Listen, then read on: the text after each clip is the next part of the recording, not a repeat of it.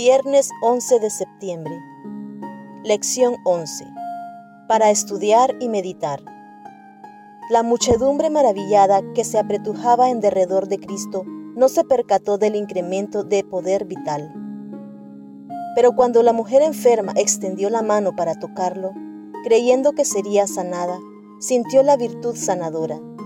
Así es también en las cosas espirituales.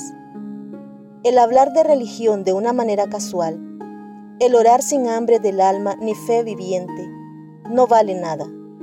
Una fe nominal en Cristo, que lo acepta meramente como Salvador del mundo, jamás puede traer sanidad al alma. La fe que es para salvación no es un mero asentimiento intelectual a la verdad.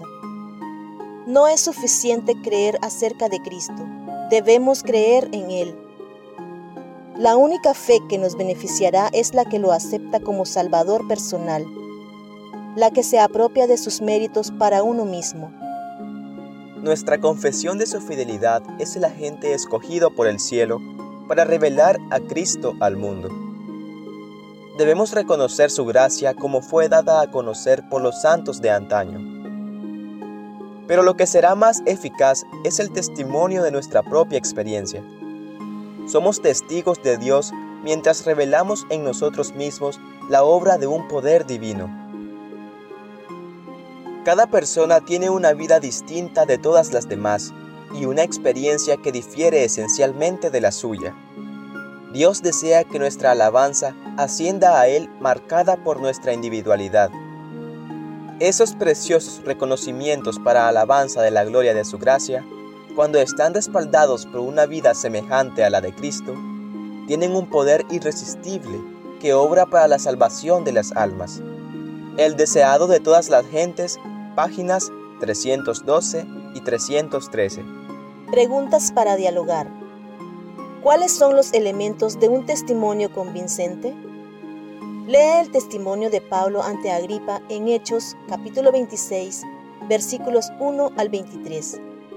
¿Cuál fue el fundamento de su testimonio?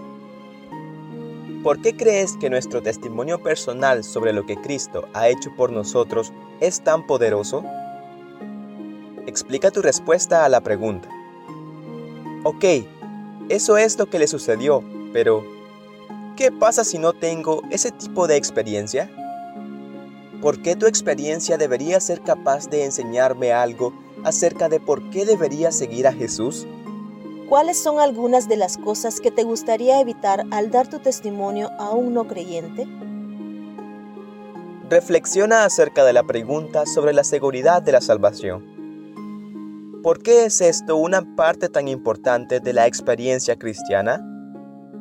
¿Cómo podemos estar seguros de nuestra propia salvación y, al mismo tiempo, no ser presuntuosos?